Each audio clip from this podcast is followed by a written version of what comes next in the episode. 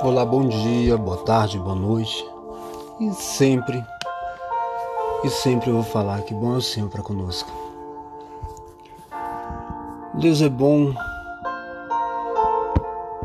que a sua bondade é que nos mantém de pé. A sua bondade é que nos faz permanecer.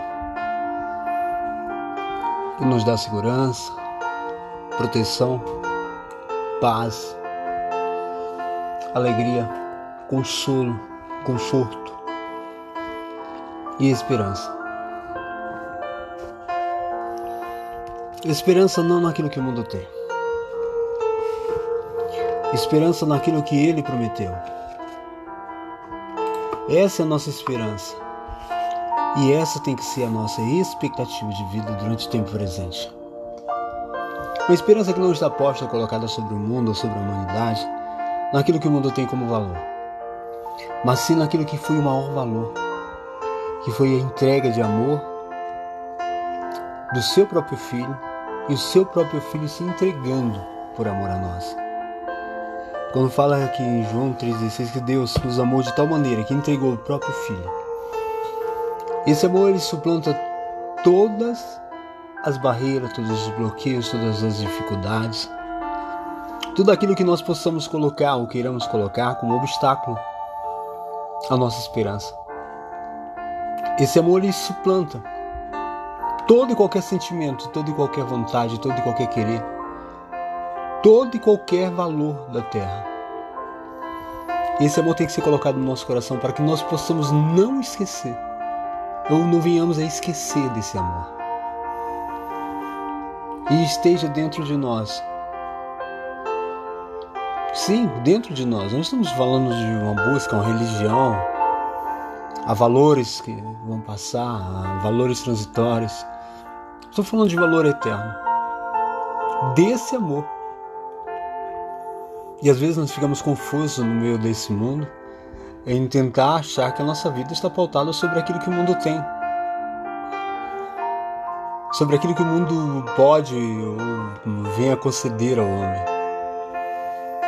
E como eu sempre falo que a vida ela está escondida em Cristo Jesus. E o Senhor nos revelou, ou seja, Ele revela essa vida mediante o seu Espírito em nós, traduzindo a vida de Cristo dentro de nós e assim rompendo todos os bloqueios, todas as barreiras, seja elas quais forem, mentais, emocionais, sentimentais, materiais, e nos fazendo ficar firmes nessa esperança, nessa expectativa numa esperança eterna, não baseando a nossa vida sobre aquilo que o mundo pode fazer, sobre aquilo que o mundo cria, sobre aquilo que o mundo estabelece, ou sobre o propósito daquilo que o mundo tem. Porque tudo vai passar, entendeu? A nossa esperança, a nossa expectativa ela é colocada firmada sobre aquele que prometeu, aquele que é fiel. Desde o início, entendeu? Como essa esperança e essa expectativa, isso tem que estar dentro de nós. Isso tem que ser colocado dentro de nós, fixado dentro do nosso coração. Nos nossos sentimentos, sentimento de amor maior, sentimento de esperança. Esse sentimento é produzido pelo próprio Deus e assim ele nos dá para manter esse sentimento dentro de nós. Ele nos deu uma coisa especial chamada fé, como um dom. A fé, ela não é expectativa em algo que venha dar certo ou que vai acontecer com nós muitas das vezes fazemos emocionalmente ou tentamos projetar, entendeu? Para que nós venhamos viver. Não, não, a fé é uma expectativa eterna, entendeu? Aonde nós vamos caminhar, entendeu? Vamos passar pela morte, passando assim pela morte, nós vamos encontrar. Entendeu? com Deus por aquilo que Ele mesmo nos prometeu. E essa esperança é justamente isso, baseado nessa fé como um dom, como um presente, como uma dádiva do próprio Deus dentro de nós. Por isso que a fé não é de todos, a fé também não é a crença, como muitas das vezes nós ouvimos, entendeu? Que a pessoa fala, eu tenho fé. Fé para quê? Qual é o tipo de fé que você tem? Qual é a expectativa? O que é fé para você? Em que, que você baseia que você tem fé? Fé que algo vai mudar, que algo vai. Não, não são as coisas mudando. Eu sempre falo, não são as coisas mudando, não são situações mudando que vai proporcionar vida dentro de você. A fé não é para que você venha ser satisfeito no mundo, não é para que você venha realizar sonhos aqui na terra, para você concretizar projetos. A fé é para salvação. A fé é um dom, entendeu? A esperança, como o próprio Hebreus fala, entendeu? É a certeza das coisas que não se vê, não é o que você vê. O que você vê não é fé. Aquilo que você tem expectativa de que, que, que vai, que você está vendo, está enxergando, não é fé. É a certeza daquilo que não se vê. É a esperança naquilo que não se vê. Então, nossa expectativa, nossa esperança é justamente nisso. Eu não vejo. Mas a nossa fé ela é baseada dentro de nós pelo próprio Espírito, numa expectativa que não está aqui, mas está na eternidade. E essa vida que Deus quer produzir dentro de nós. Agora, para que nós possamos ter essa vida arraigada dentro de nós, nós precisamos nos alimentar da verdade nos alimentar dessa verdade, nos alimentar da palavra, disso que o Senhor tem como base para as nossas vidas. Como o próprio Jesus falou, não só de pão viverá o homem, mas de toda palavra que procede da boca de Deus. Porque o mundo vem justamente para isso. O mundo vem tentar nos oferecer a, como que chama, alimentos para tentar trocar o nosso verdadeiro valor, os nossos valores espirituais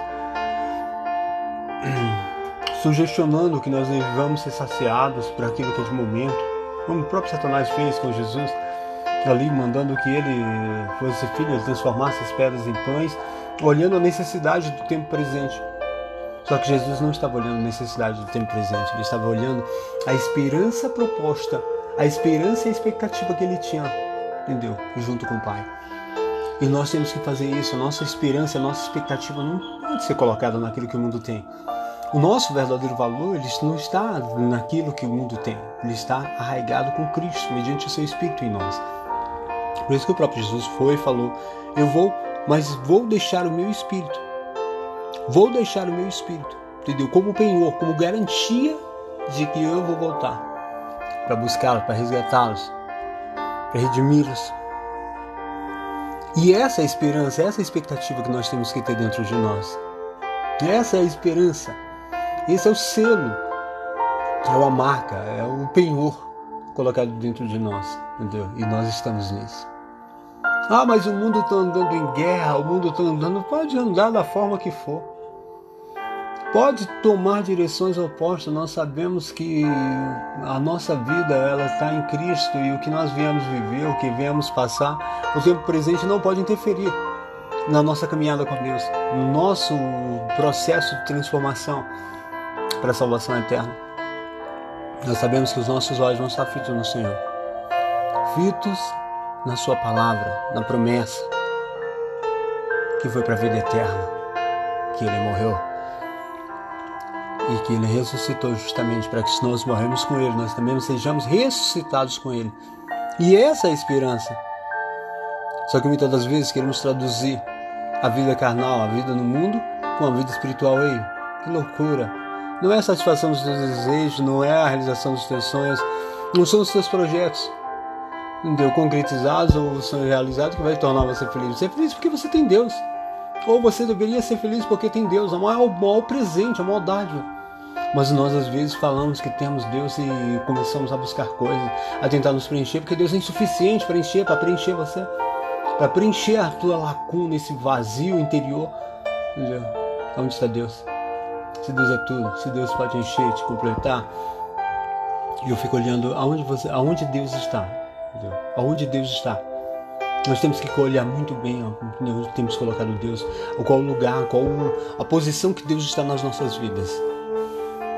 Nós temos que olhar dentro de nós e olhar nas nossas vidas e ver em qual posição o Senhor está nas nossas vidas, aonde, aonde nós deixamos, onde nós colocamos o Senhor. Entendeu? E temos muito buscado, muito buscado aquilo que nos agrada, que nos satisfaça. Entendeu? A nossa satisfação está no Senhor. A nossa vida está nele. Entendeu? Arraigada, arraigada. Fundado nesse amor. Às vezes nós vemos notícias, nós vemos aquilo que o mundo está passando, as situações que estão vindo, os problemas externos, as lutas externas, entendeu? E às vezes essas lutas elas sempre falam, ah, e agora? Manda que essas pedras se transformem em pães. Você não é filho de Deus? Mano, do que essas pessoas. Não, não precisa, entendeu? Eu estou vivendo na esperança naquilo que é o propósito de Deus para minha vida.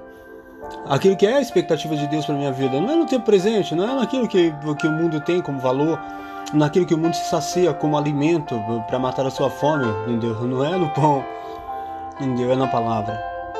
É na palavra que a gente alimenta, é na palavra que a gente encontra vida, é na palavra que a gente tem força, é na palavra que está a solução, é na palavra. É na, na palavra de Deus que nós temos base, nós temos fundamento. Nós estamos aquilo que o mundo tem, nós vemos que o mundo está assim, entendeu? E de repente estão lá buscando de novo, entendeu? Opa, água que mata a sede, a água que se a sede. Entendeu? Que água é essa? Toda hora voltando lá na mesma fonte, pegando e continuam sedentos, porque não conseguiram se saciar com aquela água que o mundo tem. Mas nossa água é água viva, água que faz jorrar para a vida eterna. Essa água é expectável que deixa dentro de nós uma esperança eterna, que Ele coloca dentro de nós essa expectativa sempre, a água da vida. Entendeu? Jesus com essa água. Nós não estamos aqui para beber de outras fontes, de fontes turvas, daquilo que o mundo tem, mas sim da palavra da fonte que emana de Deus, do rio que corre, que jorra do trono de Deus, para nos saciar nossa sede. Por isso que Jesus falou: aquele que vem a mim, entendeu? De modo nenhum vai ter mais sede, mas ele vai beber essa água. E a água que eu der, quando ele estava falando para a samaritana lá, a água que eu der, aquele que beber, nunca mais terá sede. Mas dele vai brotar um rio que vai soltar para a vida eterna. E essa é a nossa esperança, é essa água que nós precisamos nos beber. Nós precisamos, entendeu? Nos encher dessa água. Para que não só nós, mas muitos venham beber dessa água também. E essa água, entendeu? Vai saltar para a vida eterna. E essa água é Cristo. Não é o mundo. Não é a situação do tempo presente. Não são as condições climáticas, não são as, não, não, não, não são as condições materiais, não são as condições espirituais, emocionais, não são a condição mundial, social, fisiológica, não é a condição, entendeu, religiosa, mas é a condição de intimidade, comunhão com Deus. Jesus fala: Eu vim para que que eles sejam um, como o Pai e eu somos um. Mas para isso nós precisamos ter essa unidade com o Senhor. Como ter essa unidade no meio do mundo saindo, fechando os teus ouvidos para ouvir a voz do mundo? Nós ouvindo a palavra de Deus, ouvindo o Senhor.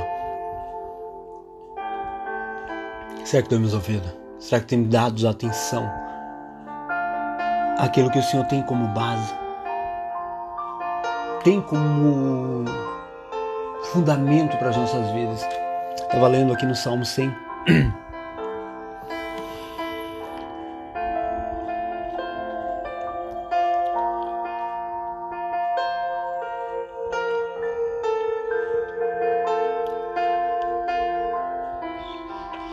Fala assim: Reina o Senhor, temam os povos.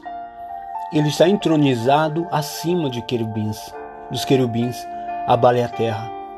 O Senhor é grande em Sião e sobremodo elevado acima de todos os povos.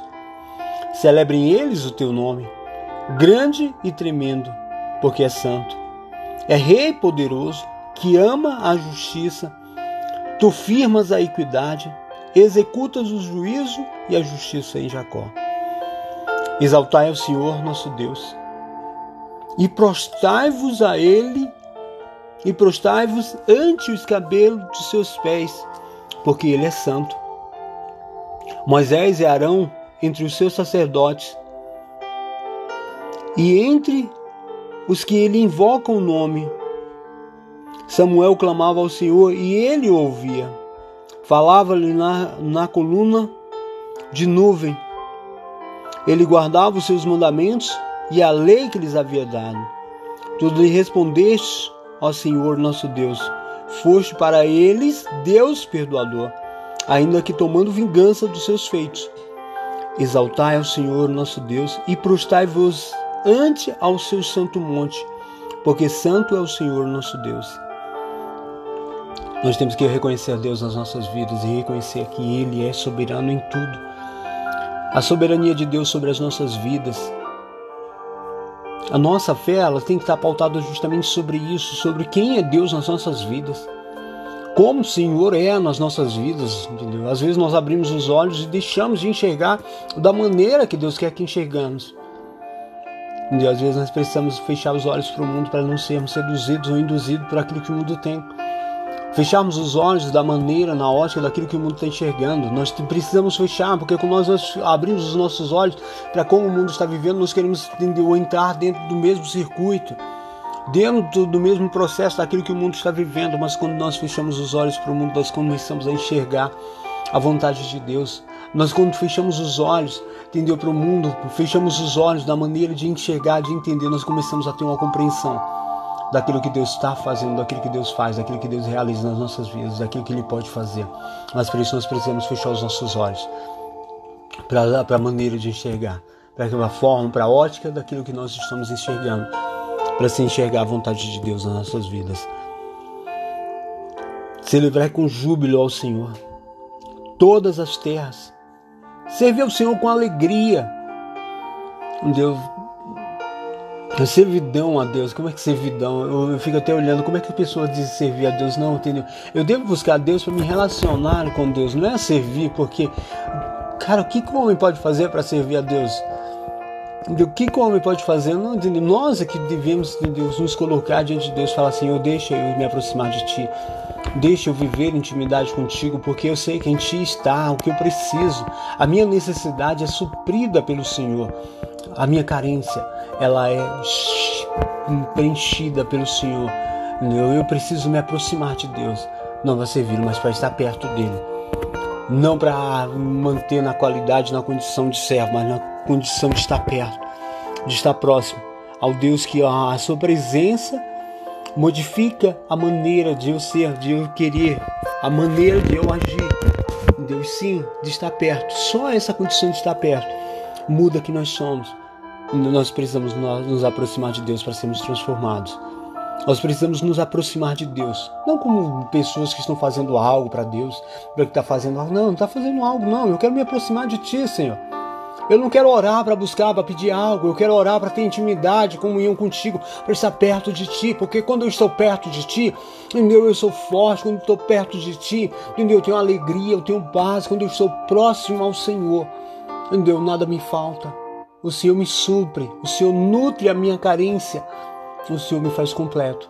Então eu não vou buscar o Senhor, eu não vou buscar as mãos do Senhor para buscar algo, para satisfação, para querer algo. Meu Deus, eu preciso da tua presença, se eu preciso da tua alegria. Nós somos ensinados de forma errada. Buscar a Deus pra, como o gênio da lâmpada, como aquele que vai fazer os nossos, tem como objetivo fazer a nossa vontade, satisfazer os nossos desejos carnais, as nossas necessidades humanas, entendeu? Não, nós precisamos nos aproximar de Deus, entendeu? Esse Deus Santo, esse Deus Santo, esse Deus que enche, esse Deus que nos dá aquilo que o mundo não pode dar. Então eu preciso me aproximar de Deus, para que eu possa ser cheio, ser completo daquilo que Deus tem da sua vontade, da direção. Eu preciso do Senhor direcionando a minha vida. Sabei que o Senhor é Deus. Foi Ele que nos fez e dele somos. Somos o seu povo, o rebanho do seu pastoreio. Interessante que saber que você é de Deus. Sabe o que, que significa? Foi Ele que te fez. Saber que, o que, que significa foi Ele que te fez. Ele sabe o que você precisa. Ele sabe o que você necessita. Ele sabe da tua necessidade, da tua carência. Ele sabe daquilo que é o necessário para a tua subsistência no tempo presente. E Ele sabe que é necessário para que você passe, para que você viva. Deus, somos teus, Senhor. Somos rebanho do teu pastoreio. Então cuida de nós da maneira, do modo que o Senhor tem. Que só o Senhor pode ter. Só o Senhor. O Senhor nos fez. O Senhor conhece o nosso interior. O Senhor conhece a nossa estrutura, o Senhor conhece o que nós precisamos, nós precisamos nos chegar a Ti, nos aproximar de Ti com um coração sincero, com um coração sincero, sincera, sinceridade de coração e a fidelidade de coração. O Senhor fala que um coração contrito, sincero, o Senhor não rejeita. Isso é a nossa verdade, nós temos que ser verdadeiro para com Deus. Entendeu? Porque eu sempre falo que o ser humano só pode enganar ele mesmo, ele não pode enganar o outro, só ele mesmo ele tem a capacidade de auto-enganar de tal forma que ele se sente enganado. Que ele acha que enganou todos, mas enganou a si mesmo de tal forma que ele continua enganado, acho todo mundo sabendo ele enganado. Entrai por suas portas com ações de graça e nos seus átrios com hino de louvor. Interessante, entrar em suas portas com ações de graça, Senhor, eu te agradeço.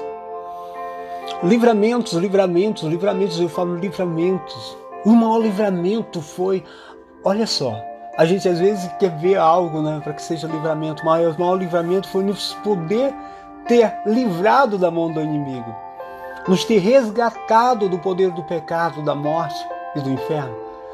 O maior livramento graças nós temos que ter justamente por ter essa mente, esse entendimento de que aonde nós estávamos, nós estávamos mortos e o Senhor nos tirou de lá. O Senhor nos tirou justamente da sepultura. O Senhor nos tirou daquele lugar onde nós estávamos totalmente destruídos, totalmente debilitados, fragilizados, sem esperança, sem expectativa. Nós não tínhamos uma esperança, nós estávamos mortos hum, vivos, estávamos mortos Deus, só esperando o dia da sentença, o Senhor nos resgatou de lá. O Senhor nos redimiu, nos tomou pela mão, nos abriu os olhos, nos fez entender, nos fez compreender. E hoje nós podemos estar na Sua presença e falar, Senhor, muito obrigado. Porque hoje eu posso ter, eu hoje eu posso enxergar. Eu não preciso mais criar entendeu? Situações, movimentos para tentar existir no mundo. Eu tenho uma esperança, eu tenho uma esperança, eu tenho expectativa na eternidade. Quando o mundo dá de cara com a realidade de que tudo que faz, de tudo que vive é nada, de tudo que realiza é absolutamente vai ficar, de tudo que constrói, de tudo que, tudo aquilo, entendeu? A nossa alegria, ela está sobre o Senhor. A nossa alegria está colocada, fitada sobre o Senhor. Ah, mas então, eu sempre falo com as pessoas, mas então, entendeu? Perdeu-se a alegria, então por que, que eu vou realizar? E eu sempre faço alusão de que uma criança, quando vai para a beira do, da praia, ela tem aqueles brinquedinhos de, de construir coisinhas, entendeu? Fazer é, com bichinhos, castelinhos na beira da praia. E é interessante que ela gasta tempo fazendo aquilo ali. Entendeu? Fazendo os castelinhos, fazendo os desenhos, os, os bonequinhos de areia molhada ali. Só que interessante que a alegria dela, entendeu, está em fazer. Entendeu? Ela não vai levar aquela areia, não vai levar aquele castelinho, aquelas coisas que ela fez. Pelo contrário, ela continua construindo ali. Ela continua construindo, mesmo depois alguém passa bate o pé, entendeu? Na água, ou seja, aquilo vai ficar. Mas ela não perde a alegria. Ela continua fazendo seu castelinho, construindo.